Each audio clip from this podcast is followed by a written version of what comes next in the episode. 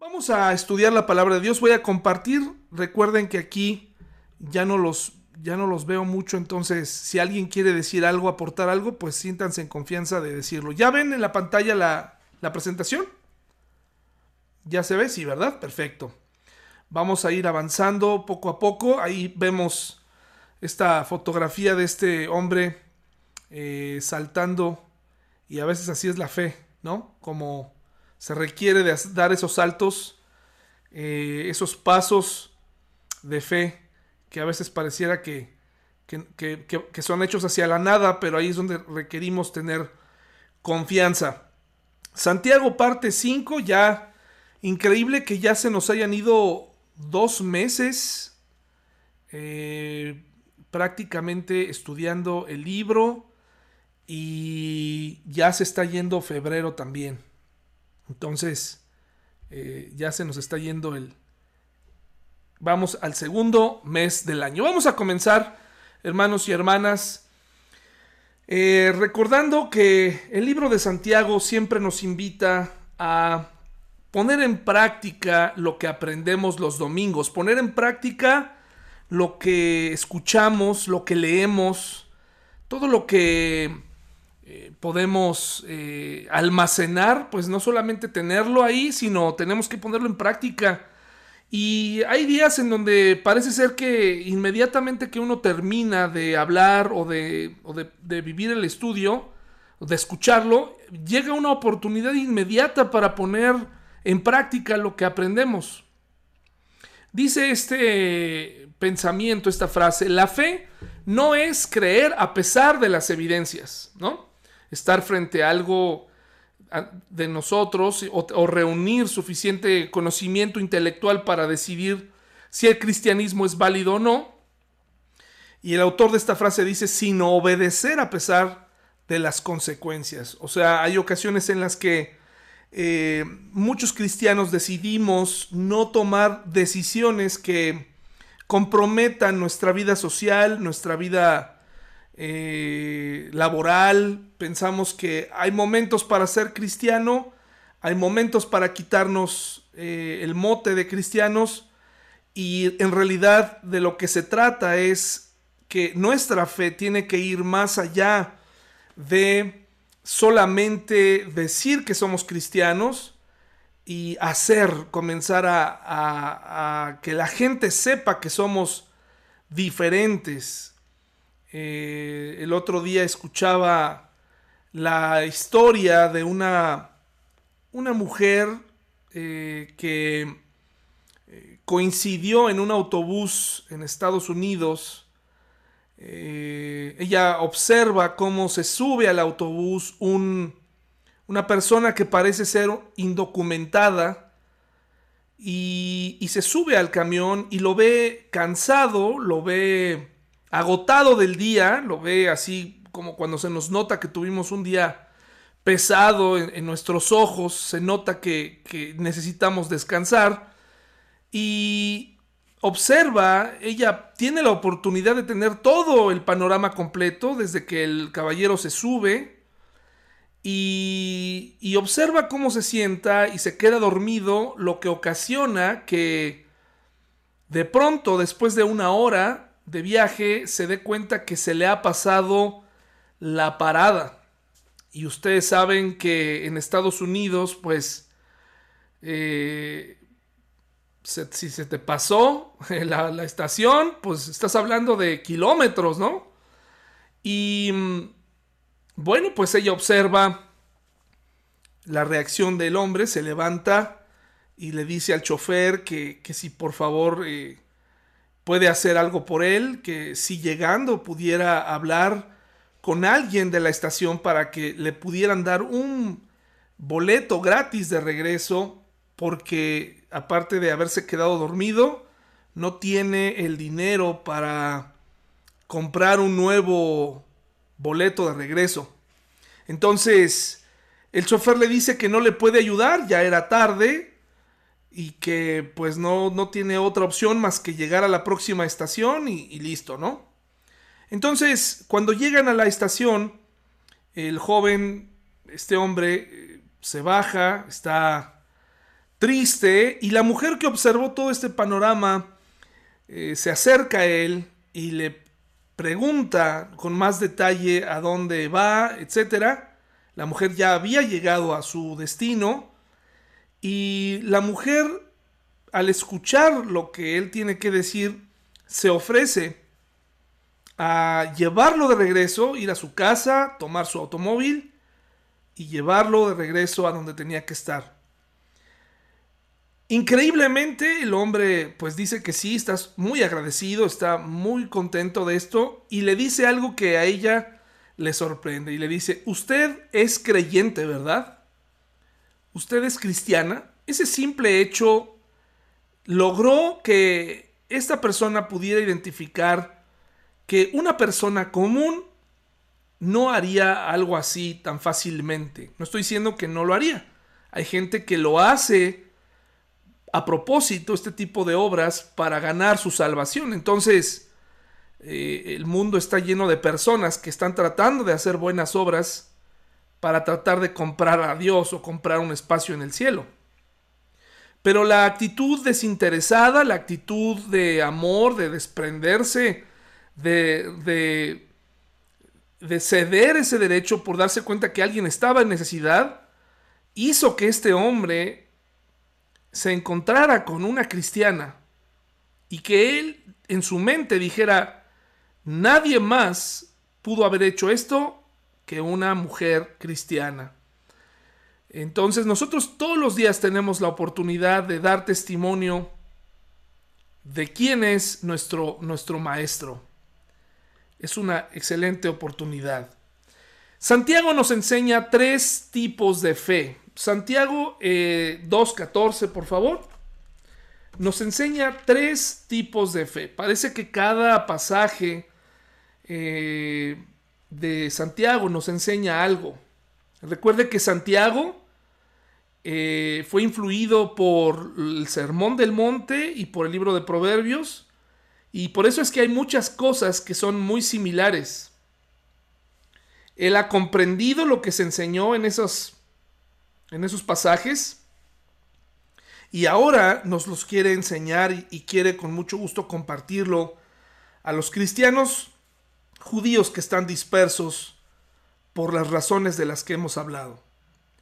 Si la hambruna que estaban pasando y de la que hablamos la semana pasada fue antes, pues era una excelente oportunidad para ayudar a aquellos que perdieron todo. Si venía era excelente oportunidad para quienes tenían todo de poder ayudar a los que no tenían mucho. Y si estaban dentro, pues qué mejor que, que confiar en Dios, eh, confiar en que Dios tenía, iba a proveer en medio de las dificultades, pero parece que Santiago tiene una preocupación y dice, yo creo en que Dios puede hacer algo en medio de la crisis, yo creo que Dios puede proveer. Pero Santiago va más allá y le dice a la gente que tiene y al público en general, a, su público, a los cristianos judíos, les dice, pero hagamos algo, hagamos que las cosas sucedan. Y es muy claro y es muy elocuente en lo que dice.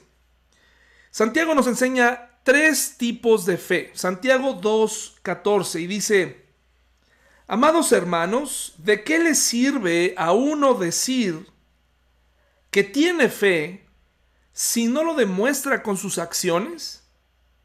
¿Puede esa clase de fe salvar a alguien? Dice la reina Valera, ¿podrá su fe salvarle?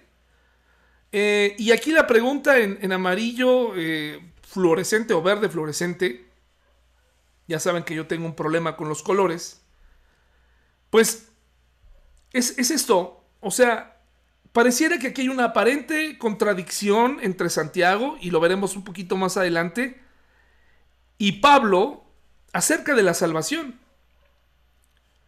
Por fin, ¿la salvación es por obras o la salvación es por gracia? Parece que aquí eh, lo que Santiago está tratando de decirnos está poniendo en tela de juicio que una persona que se dice seguidora de Jesús no sea capaz de hacer algo por una por su prójimo. Recuerde que eh, el mandamiento máximo en la cultura judía es amar a Dios por encima de todo y el segundo es amar a tu prójimo.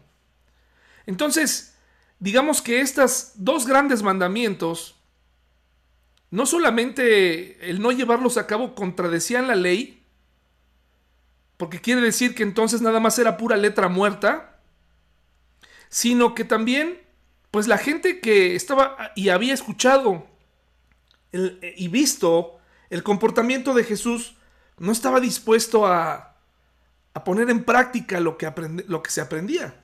Por eso Santiago cuestiona, ¿podrá esa fe salvar, salvarte? ¿Podrá esa fe realmente eres salvo si no estás dispuesto a hacer algo más? ¿Realmente si tus obras no se miran, no, no se ven claramente, podrás ser salvo? Es un cuestionamiento muy interesante. Y nos presenta tres tipos de fe y vemos aquí en la fotografía, espero que todos estén viendo la, la presentación. Si alguien no lo puede ver, me lo dice, por favor. La, primer, la primera tipo de fe es que él nos presenta es la fe muerta. Santiago 2, 14 al 17 dice así, Amados hermanos, ¿de qué le sirve a uno decir que tiene fe si no lo demuestra con sus acciones? ¿Puede esa clase de fe salvar a alguien? Supónganse que ven a un hermano o a una hermana que no tiene qué comer ni con qué vestirse, y uno de ustedes le dice, adiós, que tengas un buen día, abrígate mucho y aliméntate bien, pero no le da ni alimento ni ropa. ¿Para qué le sirve?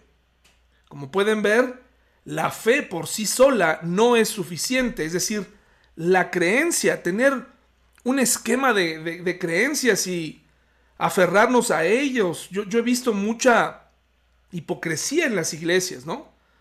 Dice, a menos que produzca buenas acciones, está muerta y es inútil. Es una fe que mm, solamente son palabras. Y por cierto, son palabras bonitas. Hemos aprendido un vocabulario cristiano de Dios te bendiga, Dios proveerá, Dios está contigo. Pero cuando se trata de que nosotros seamos los brazos del Señor eh, puestos en acción, nos, eh, nos hacemos a un lado, ¿no? Y no estamos dispuestos. Primera de Juan 3, 17 al 18, por favor. Ahora, no solamente está aquí específicamente Santiago está hablando de el estar al tanto los unos por los otros, ¿no? Y decir, no seas indiferente, no seas apático a las necesidades de los demás. Pero cuántas veces también hemos, nos hemos quedado a la mitad o hemos practicado este tipo de fe en donde sabemos lo que la Biblia dice, pero no ponemos en práctica nada de lo que está ahí, en donde incluso pues pareciera que hay ocasiones en las que ni siquiera nos importa, ¿no? Primera de Juan 3, 17 al 18 dice así, si alguien tiene suficiente dinero para vivir bien y ve a un hermano en necesidad, pero no le muestra compasión, ¿cómo puede estar el amor de Dios en esa persona? Queridos hijos, que nuestro amor no quede solo en palabras, mostremos la verdad por medio de nuestras acciones. Así o más claro, hermanos. Ahora, no, esto no es, son, no son versículos únicamente pues para ciertas familias de la iglesia, ¿no? O para, o para la familia del pastor, que, nunca, nunca falta, para nosotros nunca falta la, la atención. Siempre hay buenos tratos, cordialidad, la gente nos trata bien. Me ha pasado en ocasiones que a veces ando afuera, como el domingo pasado, ¿no?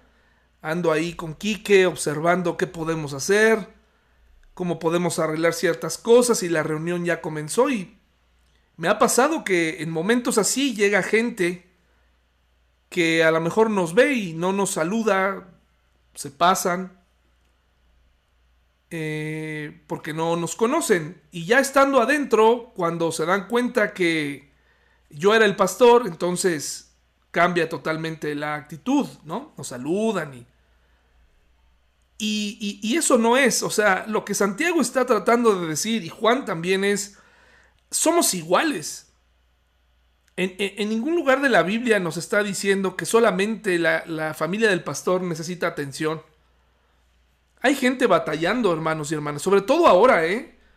Hay ocasiones en las que vemos a gente que está bien, que llega en un automóvil, que no llega en harapos a la iglesia, que no llega eh, precisamente sin haber desayunado, pero, pero que tiene necesidades o tiene problemas que, que yo he estado ahí, hermanos, donde dices, ¿quién me podría ayudar, no? ¿Quién pudiera ayudarme? O sea, ¿quién, quién se acercará a preguntarme cómo van las cosas? Hay algo muy interesante que aprendí eh, en algunos años atrás cuando las personas estaban, estamos metidas en deudas, hay muchas cosas que, cambian en nosotros. Cuando tenemos demasiadas deudas, pues estamos atados, estamos incluso eh, a veces hasta dependemos de los hermanos que sí tienen una cultura del ahorro, ¿no? Una cultura eh, que tienen un corazón bondadoso y malamente a veces abusamos de eso, pero me ha pasado eh, que en, momentos de mi vida he escuchado cómo la gente o desde el púlpito se te invita a ofrendar o a diezmar y te dicen, tú tienes que dar porque el Señor si tú no das te va a dejar de dar, o sea, tú tienes que dar, pero ¿qué pasa si esa persona tiene deudas? ¿Qué pasa si esa persona eh, ni siquiera puede llegar a pagar el, mínimo de su tarjeta? o están a punto de quitarle algunas cosas. Y sin embargo nosotros le enseñamos que la fe cristiana indica que una persona debe dar a la iglesia. Y me parece que eso es un error. Si tú estás pasando por un momento de muchas deudas, en ningún lugar en la Biblia dice que tú tienes que empezar a, dejar de pagar tu responsabilidad. Más bien, tienes que poner en orden tu vida para poder dar. Si tu familia no va, no va, no va a comer, si tú estás en, embromado, no va a servir de nada que tú digas, voy a llegar y voy a pagar, voy a, en vez de dar el mínimo a mi tarjeta, se lo voy a dar a la iglesia porque Dios me va a ayudar y Dios me lo va a prosperar. Eso no, no tiene sentido, hermanos. Eso no es así. Es preferible poner en orden nuestra vida, nuestras deudas, y no ver a Dios como que, Señor, yo te voy a dar esto y tú sabes que tengo que pagarlo, pero te lo voy a dar a ti. Yo creo que lo que Dios quiere es que lo hagas, que pagues y que salgas pronto de esa situación. Y esto tiene mucho que ver con la fe que voy a mencionar a continuación, que dice aquí en Santiago, Santiago 2, 18 al 19. Una fe que no solo va acompañada del intelecto, donde las palabras sustituyen a los hechos, donde hablamos de creer en Dios, hablamos de estar cerca de Él, cantamos, alabamos y todo lo que tú quieras, pero cuando hay una necesidad nos hacemos a un lado eso es, eso es triste, hermanos y hermanas. Pero ahora hay que agregarla a este, a este segundo tipo de fe, las emociones. Las emociones fueron puestas, el intelecto y las emociones fueron puestas por Dios. Pero ninguna de estas dos debe guiar nuestra vida por sí solas. Tiene que haber un balance, tenemos que pedirle a Dios que con su Espíritu Santo nos ayude a, a caminar, a, a ser dirigidos, porque tanto la una como la otra por sí solas son peligrosas. Cuando una persona se dedica a hacer buenas obras, se dice a sí mismo intelectualmente soy un gran cristiano. No cuestiona y no se pone a pensar que, que efectivamente hay que tener eh, argumentos para creer en Dios que afecten el intelecto. Una fe que no es ciega, por supuesto que sí, pero Tampoco podemos regirnos por, por esa parte solamente. Y cuando te vas por lo parte, la parte emocional, que es donde al menos yo tengo mucho, muchas caídas respecto a esto de guiarme por emociones, porque soy alguien emocional, es muy peligroso. Santiago 2, 18 al 19 dice así, una fe demoníaca. Mire lo que dice. Ahora bien, ¿alguien podría argumentar algunas personas tienen fe, otras buenas acciones, pero yo les digo, ¿cómo me mostrarás tu fe si no haces buenas acciones? Yo les mostraré mi fe con mis buenas acciones. Y obviamente Santiago está hablando de hacer bien al prójimo, pero tampoco se puede quedar ahí. O sea, no nos podemos quedar solamente en esta parte de ayudar al prójimo. En, en todas las áreas de nuestra vida tenemos que mostrar nuestra fe a través de nuestras obras. Yo no puedo tener fe y, empezar a tomar decisiones que hablen de lo contrario. Yo no puedo llamarme un cristiano eh, devoto y mi familia está hecha pedazos. Yo no puedo eh, hablarme y decir que soy cristiano, bueno, lo puedo hacer, pero no debería, y estoy metido en una serie de problemas legales a consecuencia de mis decisiones. Y dice, tú dices tener fe porque crees que hay un solo Dios, dice Santiago. Bien hecho. Aún los demonios creen y tiemblan aterrorizados. El temor es una emoción. Entonces la fe podemos tener y cometer el error de agregarle muchas emociones y guiarnos por las emociones.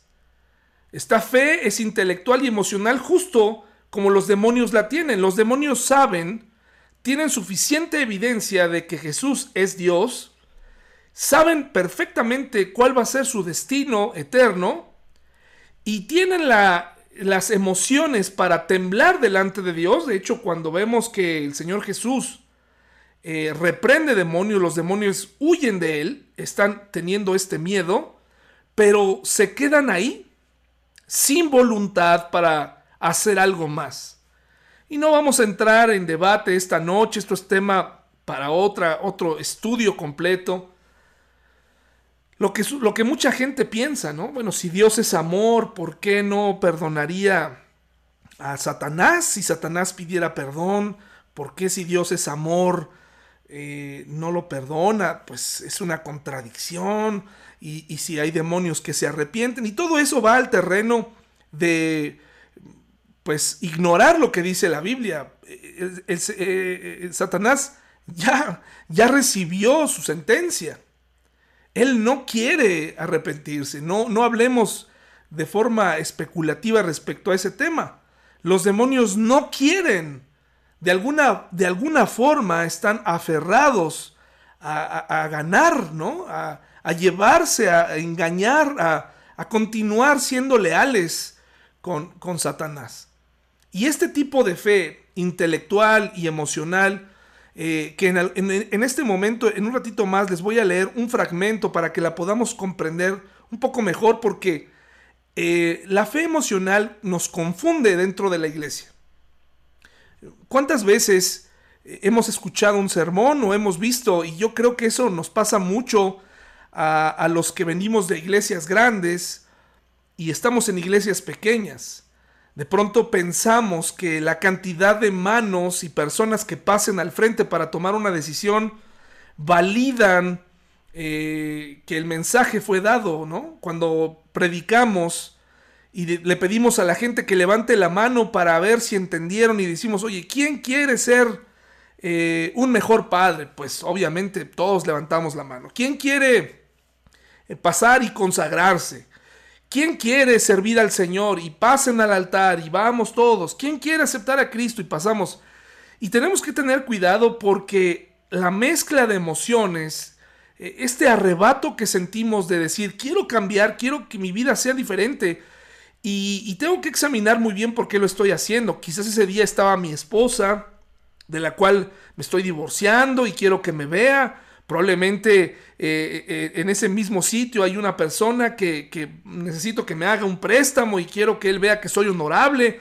O sea, es muy delicado, hermanos, los ambientes en la iglesia. Hay ocasiones en donde incluso empieza el piano, ¿no? El pianito a sonar de forma tenue mientras hablamos así con una voz, acércate a Dios, Dios te ama y Dios te perdona y, y Él y, el pianito, ¿no? Empieza a sonar y, y empieza a tocar nuestras emociones y estoy seguro que Dios quiere que emocionalmente también seamos tocados, por supuesto que sí, pero no que seamos llevados con todas eh, las emociones, porque acuérdese que el corazón es engañoso.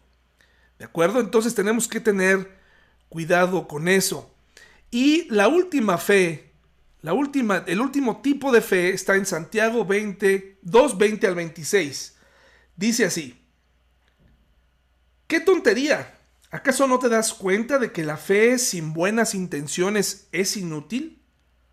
¿No recuerdas que nuestro antepasado Abraham fue declarado justo ante Dios por sus acciones cuando ofreció a su hijo Isaac sobre el altar? ¿Ya ves? Su fe y sus acciones actuaron en conjunto.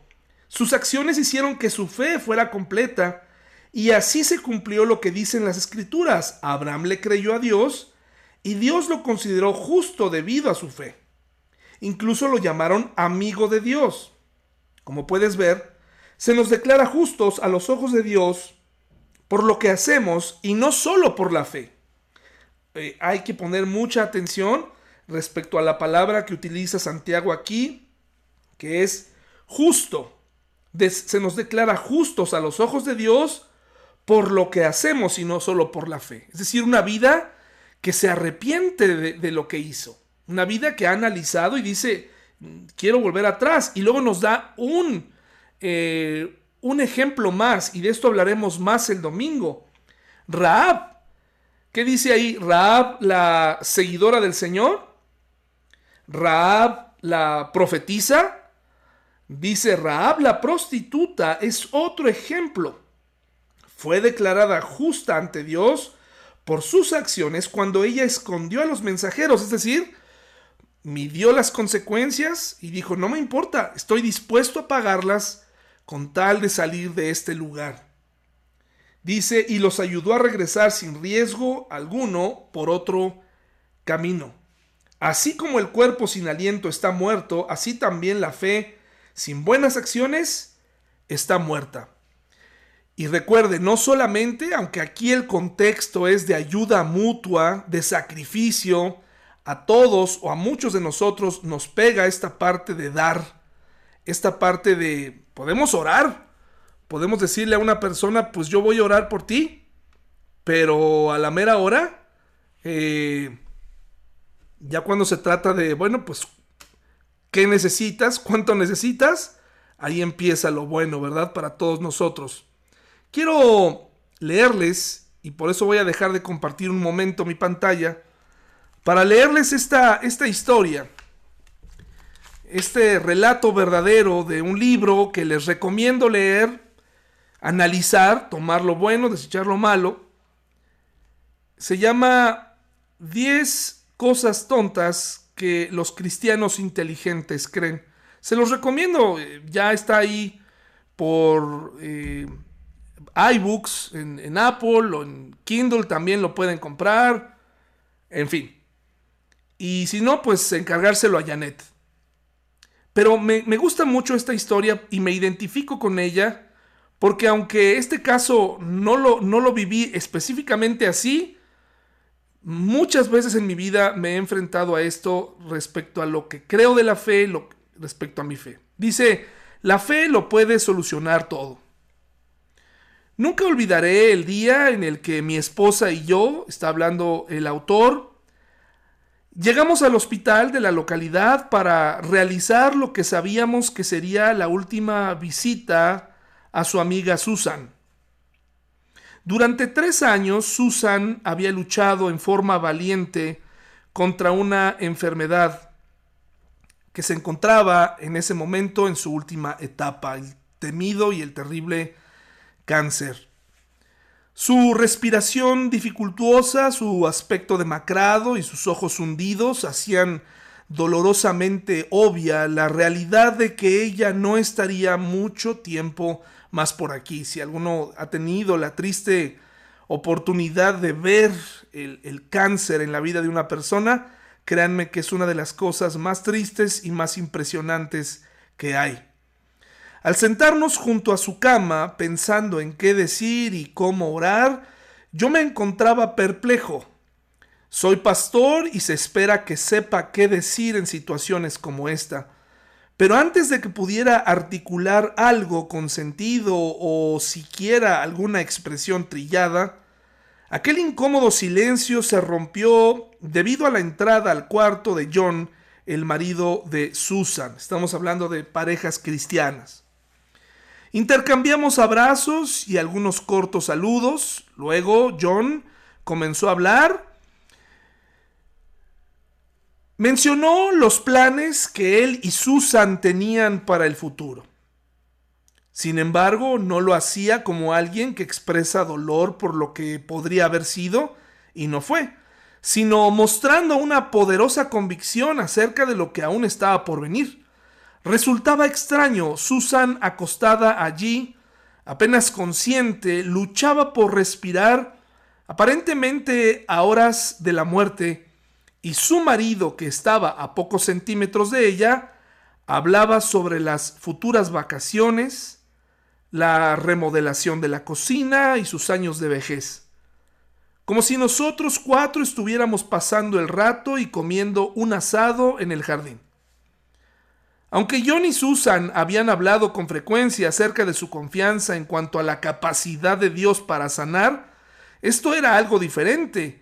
Él no hablaba acerca de la seguridad que tenía con respecto a que ella podía ser sanada, sino que señalaba su absoluta certeza de que sería sanada.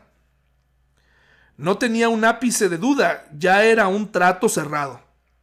Entonces nos contó lo que había sucedido. Esa mañana, mientras oraba por la sanidad, por la salud de Susan, se había sentido invadido por una poderosa sensación de la presencia de Dios. Repito, se había sentido invadido por una poderosa sensación de la presencia de Dios y la profunda convicción de que Dios había respondido su oración.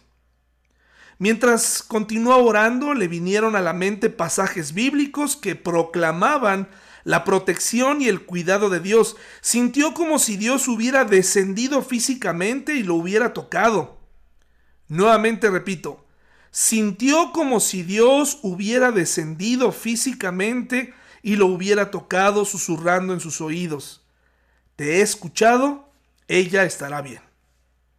Desbordando confianza, imaginó que había llegado a la misma personificación de la fe, ya que tenía seguridad en cuanto a lo que esperaba y certeza acerca de lo que no había visto. Estaba tan aturdido como un buscador de oro que acaba de golpear la veta madre de un yacimiento. Yo no sabía qué decir, no sería posible que Dios estuviera por hacer algo grande. Estábamos por presenciar un milagro. ¿La fe de John iba a arrancar a Susan de las garras de la muerte? Yo no estaba tan seguro. Él tenía absoluta certeza. Esa noche ella dio su último suspiro. John quedó devastado después de la muerte de Susan. Él estuvo rengueando en su vida espiritual durante años, desilusionado con respecto a Dios, a la oración y al poco poder de la fe. Pero su colapso espiritual no tenía nada que ver con que Dios lo hubiera defraudado. No tenía nada que ver con que las promesas de la Biblia fueran huecas y vacías. Tenía que ver con un resultado predecible por haber colocado su confianza en el falso oro de la leyenda urbana espiritual más conocida y ampliamente creída, el mito de que si tenemos suficiente fe, podemos hacer o arreglar cualquier cosa. Lamentablemente el concepto de fe que tenía John de lo que era y del modo en que funcionaba no le había llegado a partir de la palabra de Dios, le había llegado por lo que se decía por ahí había contado con todo un conjunto de suposiciones y creencias que simplemente no eran verdad y eran ellas las que lo habían defraudado. ¿Alguien de ustedes pudiera compartirme, al haber escuchado esta historia, si en algún momento las emociones lo han llevado a pensar en algo así? Probablemente no tan trágico, pero en, una situación así? ¿Alguien pudiera compartirnos un poco más eh, sobre esto que, que acabo de leerles?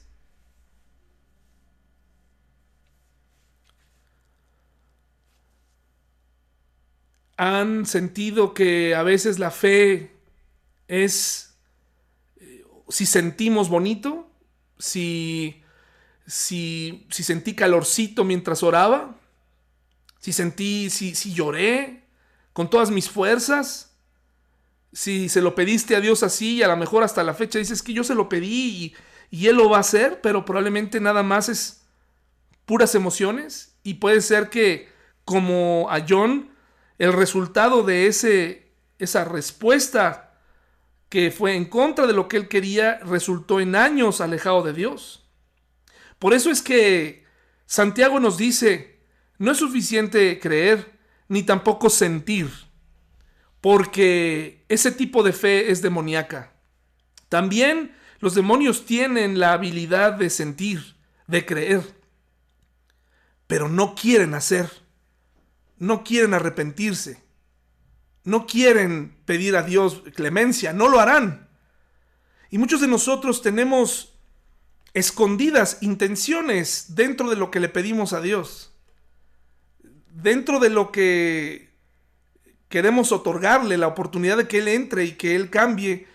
Decimos, adelante, cámbiame, pero no eh, eres bienvenido, eh, en todas las áreas, ¿no? Y ahí se empieza a, se empiezan a revelar muchas cosas. Pareciera que el cristiano solamente tiene que recibir cosas que lo hagan sentir bien. Y cuando eso no sucede, entonces nos desalentamos y nos alejamos de Dios. Voy a adelante, adelante Quique, por favor. Gracias. Este no sé, eh, probablemente sea por, por la manera en la que yo llegué al cristianismo o, la manera en la que lo he vivido, pero eh, es común recordar, o una de las cosas que más recordamos en momentos de dificultad y que a veces lo replicamos es que la fe mueve montañas y nos quedamos en esa parte pensamos en que como la fe mueve montañas y en alguna parte lo debimos leer, así va a ser siempre, pero olvidamos la parte de la voluntad de Dios y si no es la voluntad de Dios que esa montaña sea movida, no se va a mover. Creo que tiene mucho que ver con, con el amor a través del cual permitimos a Dios, a Dios entrar en nuestras vidas y la profundidad que, con la que permitimos que entre. A veces Dios se convierte en esta herramienta para sentirnos un poco menos mal con nosotros o con nuestra vida, o, o como esas, ese salvavidas de saber que al final si uno sigue haciendo las cosas mal, pues puede uno salvarlo. Y no nos damos cuenta de que terminamos haciendo uso de ese Dios y lo convertimos en una herramienta el ejemplo que mencionaba Santiago, eh, en donde Abraham eh, le piden que lleve a su hijo, él en el camino ya sabía probablemente qué iba a ocurrir. Hasta ahí era fe, eh, en el sentido de que amaba a Dios, tenía una relación estrecha con él, pero él, no, él no cuestionaba si iba o no a, a, reponerle a su hijo, si lo iban a resucitar o no. Realmente me parece que se trata de poner esa voluntad más allá de las consecuencias, más allá de lo que pueda pasar, confiando plenamente en él y no tanto en si, como al principio de la presentación decía, si los resultados van a ser lo que nosotros queremos. Entonces, es esa confusión que tenemos siempre de querer alinear las decisiones de Dios con las nuestras y hacernos salida de un Dios diferente que siempre nos va a complacer, ¿no? Entonces, eh, sí ha habido casos y es bastante reconfortante pensar que, Dios se va a ocupar, ¿no? Pero no es tan, no es tan sencillo. Hay que entender un poquito más, más a Dios para, para no caer en, en ese falso espejismo, ¿no? De nada más sentirnos en paz con la pura fe. Gracias, Quique. Perfecto, muchas gracias. Adelante, Rita, por favor. Yo creo que otro ejemplo es cuando estamos esperando las famosas señales, ¿no? Cuando queremos confirmar nuestra fe a través de las señales y eso, pues finalmente le ponemos mucha, mucho grado de, subjetividad y de emoción y de, y pues eso, de emoción. Entonces es un ejemplo claro cuando buscamos las famosas señales. Así es, Rita, es, eso es increíble. ¿Cuántas veces hemos, bueno, a ver, ¿se acuerdan? Este lenguaje que tenemos, ábreme puertas, Dios, ¿no? Eh, él va a abrir una. De hecho, hay mensajes motivacionales, dice, cuando Dios cierra una puerta, abre otra, ¿no? O sea, de alguna forma eh, tenemos, no estamos dispuestos a aceptar lo que Dios quiere hacer, ¿no? O, pagar las consecuencias de algunas cosas. E, este, este, estas señales que nosotros andamos buscando, el, eh, el, el, alejarnos de lo que dice la Biblia en ciertos casos, nos hace perdernos en nuestra fe. Adelante, Pau. Sí, pues mm, yo les puedo decir, hermanos, que cuando pides a Dios y Dios no te da lo que le pides y le crees a pesar de lo que sucedió, Dios te va hablando en cada en cada situación, en cada día. Aprendes a creer en Él, en su voluntad, en su soberanía, aunque no lo entiendas. Es todo, David. Muchas gracias, Pau. Eh, un, un, testimonio vivo de lo que, de lo que, de lo que estamos hablando, ¿no? Eh, sin duda perder a alguien, orar tanto por una persona, por su salud, hermanos y hermanas, eh, pareciera que Dios nos falló, ¿no? Cuando hablábamos con Juan y, y, orábamos, estuvimos orando creo que una semana y francamente en mi mente nunca pasó, nunca pasó por mi mente el desenlace. Hablábamos con él y y nos reíamos y hacíamos bromas y, orábamos. Y, quiero que sepan que me he cuestionado mucho si, si verdaderamente se oró como se debía orar, ¿no? Con ese fervor, con esas ganas. Y, y cómo uno, uno realmente toma como un trámite ciertas cosas, ¿no? Como yo me he cuestionado esa parte. Para mí, como, como pastor de la iglesia, eh, al haber orado por él eh, me parece que una semana antes del, o dos semanas antes del desenlace, eh, al final dices, bueno, ¿qué pasó aquí, no? ¿En qué momento se nos salió de control esto? ¿En qué momento? Y, aprendes, como dice Pau, a, tomar en serio la oración, a confiar en Él, a, ir aceptando lo que, lo que Él quiere mostrarte. Y es, es difícil, por eso Santiago nos lleva a, los hechos, nos lleva a donde nos quebramos, nos lleva a donde, al límite, al límite del cristianismo, o sea, al momento cumbre, a donde ahora ya no hables, ya no ores, ya no le digas a tu hermano cosas, ahora hazlo, ahora eh, perdona, ahora eh, vive, ahora alaba, ahora no salgas con pretextos, no, nos lleva a ese punto, ¿no? De, de ahora obedece, no nada más nos digas que comprendiste, sino ahora hazlo. Entonces, de verdad es todo un reto. Quiero avanzar en la presentación. Gracias por compartirnos. Gracias por los que compartieron algo. Es de mucho aliento escuchar sus testimonios. Em, esto de las señales es de verdad eh, interesante. Ahora, ¿Significa entonces que Santiago está contra Pablo? Dice Santiago 2.14, regresemos allá, dice, amados hermanos, ¿de qué le sirve a uno decir que tiene fe si no lo demuestra con sus acciones? ¿Puede esta clase de fe salvar a alguien? Los que quieren encontrar contradicciones pensarán que Santiago estaba enseñando una salvación por obras, es decir, tienes que portarte bien, tienes que donar tienes que dar dinero, tienes que ofrendar eh, fuerte. En una iglesia alguna vez escuché ofrendas grandes, bendiciones grandes, ¿no? Pues el capitalismo a todo lo que da ahí, ¿no? Para tratar de... Eh, tratar de este, sacar más dinero de, la gente, ¿no? Em, eh, entonces, tienes que portarte bien, parecer cristiano, em, decir las palabras correctas, que Dios te bendiga, que Dios Dios te ama, todo lo que aprendimos desde pequeños, ¿no? Para Santiago lo que está tratando de decir es, en ningún momento está descartando eh, la fe y el arrepentimiento o, la, o la salvación por obras, ¿no? En ningún momento está enseñando que la salvación es por obras. Lo que está diciendo Santiago nos dice, la fe es una evidencia exterior y esto es sentido común.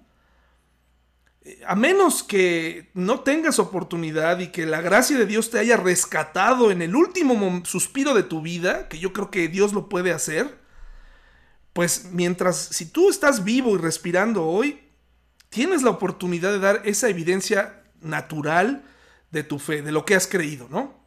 No tienes que fingirla, no, no tienes que aparentar nada.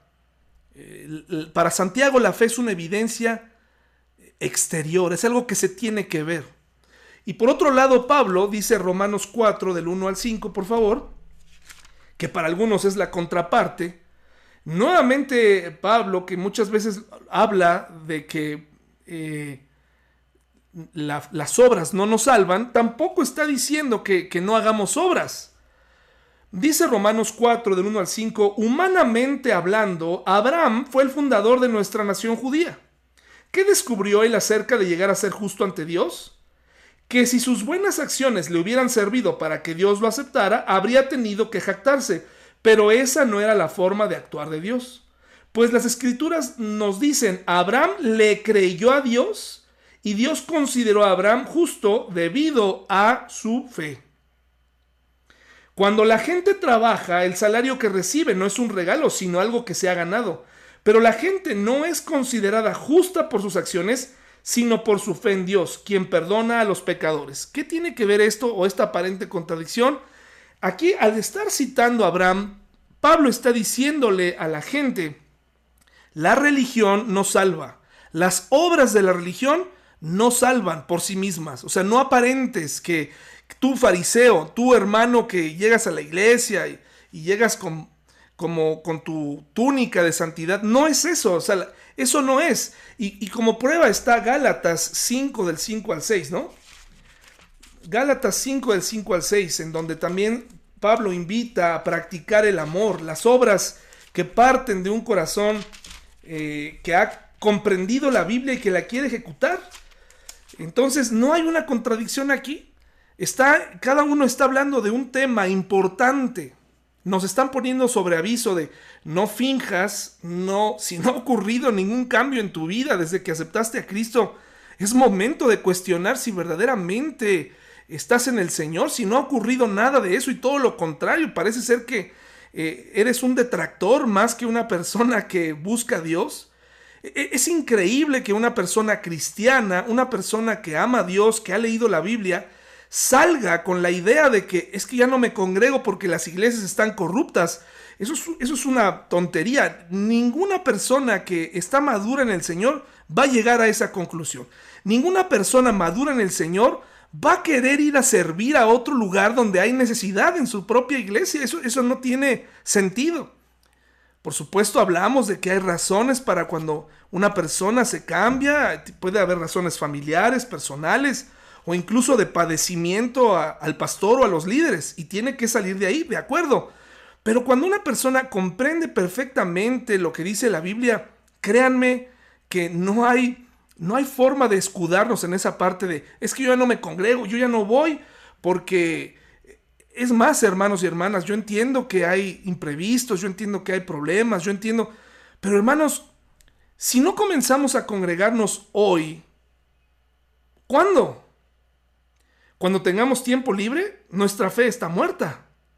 Si no comenzamos a dar un espacio para estudiar la Biblia, para leer, para orar, entonces ¿cuándo, hermanos y hermanas? ¿En qué estamos esperando? ¿Que, que venga algo peor que una pandemia? Porque por lo que veo a muchos hermanos y hermanas, la pandemia no los doblegó. No los acercó a Dios, todo lo contrario.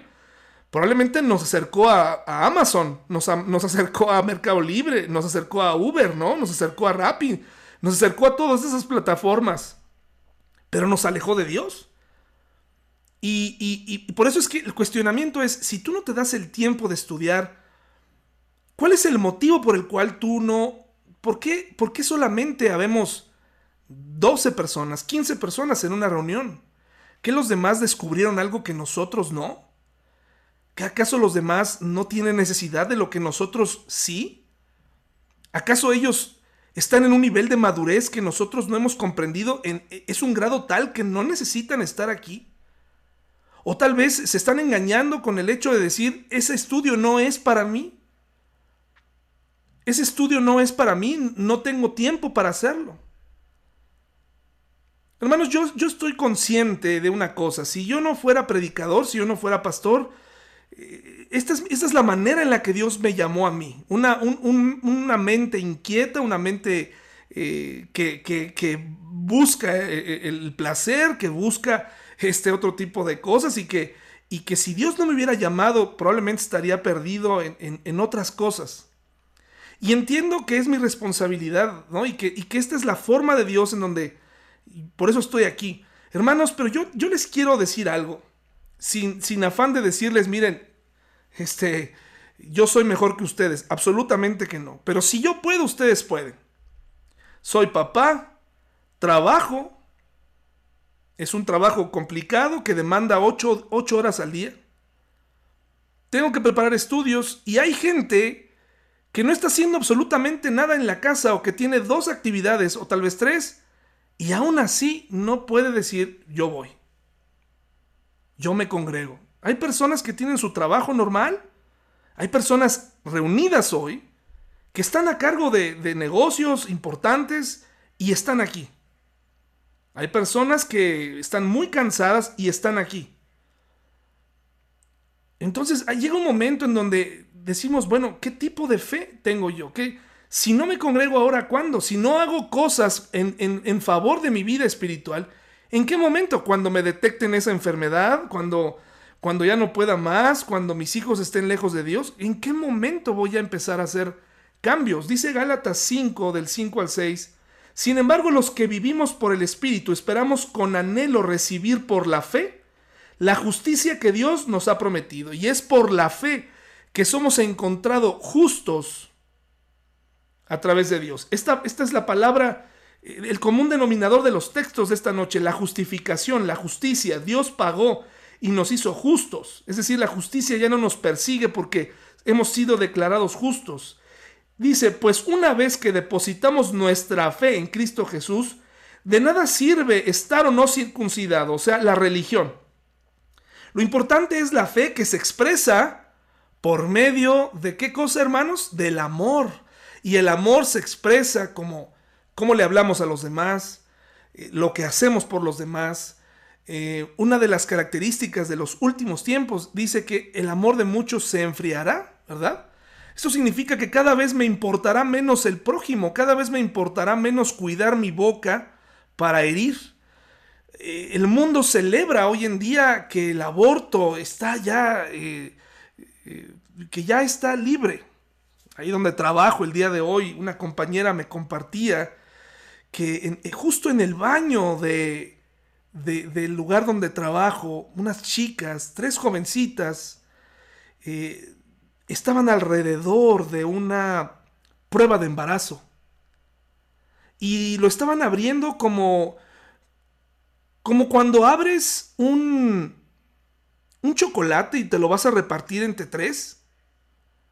Y ay, qué ganas tengo de un de un chocolate y me lo voy a comer. Ah, o sea, no había temor del resultado. ¿Y saben por qué no había temor? Porque hay algo, había una solución para eso. ¿Y cuál era? Pues si sale positiva, mato lo que esté dentro de mí. Si soy mamá, nada me va a detener. Y voy a eliminar a este estorbo. Y, voy, y, si, y, si, si ya llevo varios meses, no importa. Lo voy a ir a matar porque nada se va a interponer delante de mí y mis planes. Y esa es la clase de acciones que estamos perdiendo. Y en la iglesia eh, estamos teniendo gente que que solamente quiere recibir. Ahora que vea usted el letrero que dice gracia y perdón, ahora sí nos vamos a comprometer todos porque si los vecinos, en el momento en el que los vecinos vean eso y en el momento en el que te les estaciones donde no o les hagas una cara, van a señalar nuestro señalamiento, nuestro, nuestro señalética, ¿no? Ahí nuestro letrero, ¿no? Nuestra responsabilidad de, ser auténtica, gente que dé gracia y perdón, va a estar, pero eh, va a crecer de una forma exponencial, ¿no? Pero necesitamos ser auténticos, eh, que el Espíritu Santo provoque todo esto en nuestra vida. Em, sin fingimiento, dice la palabra de Dios, que el amor sea sin fingimiento, ¿no?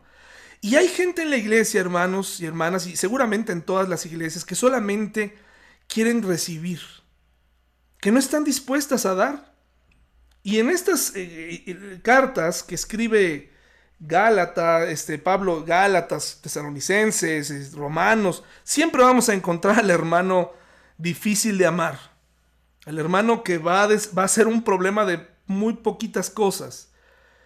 Y entre más estemos cerca de Dios, tendremos una iglesia más auténtica y más amorosa y que realmente practique verdaderamente el amor. Entonces, no hay una contradicción entre Santiago y Pablo. Santiago tiene muy claro y le dice a la gente, si eres creyente vas a estar dispuesto a morir, vas a estar dispuesto a que te persigan y te maten, punto. Y Pablo le dice, si eres, si tú eres cristiano realmente, tienes que alejarte de la religión porque la ley no te va a salvar. La fe en el Señor Jesucristo para salvarte es la única que, se justifica. Y, en Efesios él complementa y él dice, porque por gracia sois salvos por medio de la fe.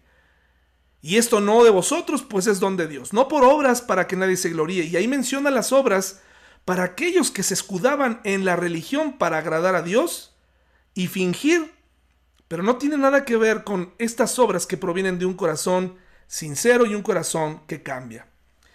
Hermanos y hermanas, este es, ha sido la parte 5. Hay, todavía algo muy importante que decir para el próximo domingo. Hablar de, del máximo personaje que tienen los judíos, que es Abraham.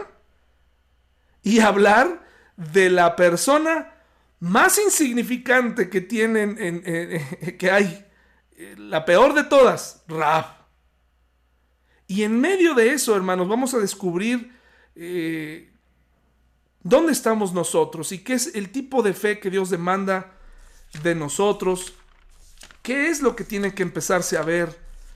Em, tenemos todavía, bueno, yo no sé ustedes, pero yo tengo muchas ganas de vivir y tengo muchas ganas de alcanzar la felicidad, pero también tengo muchas ganas de conocer a Dios porque sin Dios es imposible avanzar, hermanos y hermanas, sin, Dios, sin, sin hacer una pausa un día a la semana y, vernos el domingo. Y... No hay razón de ser. El domingo predicó Joselo. Y mientras lo escuchaba yo decía, ¿qué sentido tendría mi vida si yo no, si no hiciera esto, si no predicara?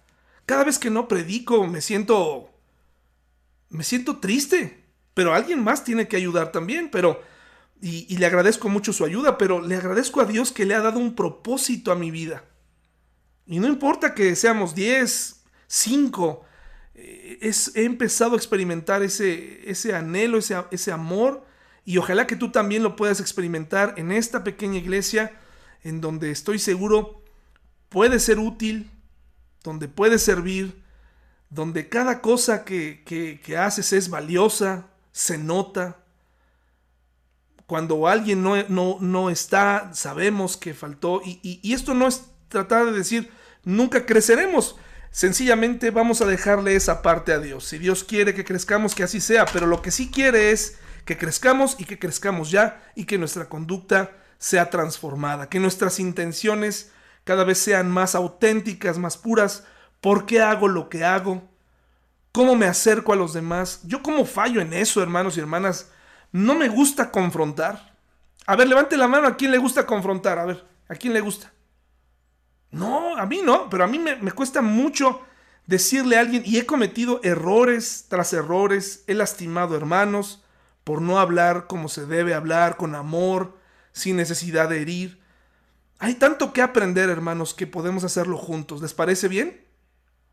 Entonces, vamos a despedirnos y les invito a que abramos nuestros micrófonos y nos despidamos. Gracias por su atención. Que tengan una excelente semana, hermanos. Cuídense mucho, los queremos mucho y que tengan buena semana.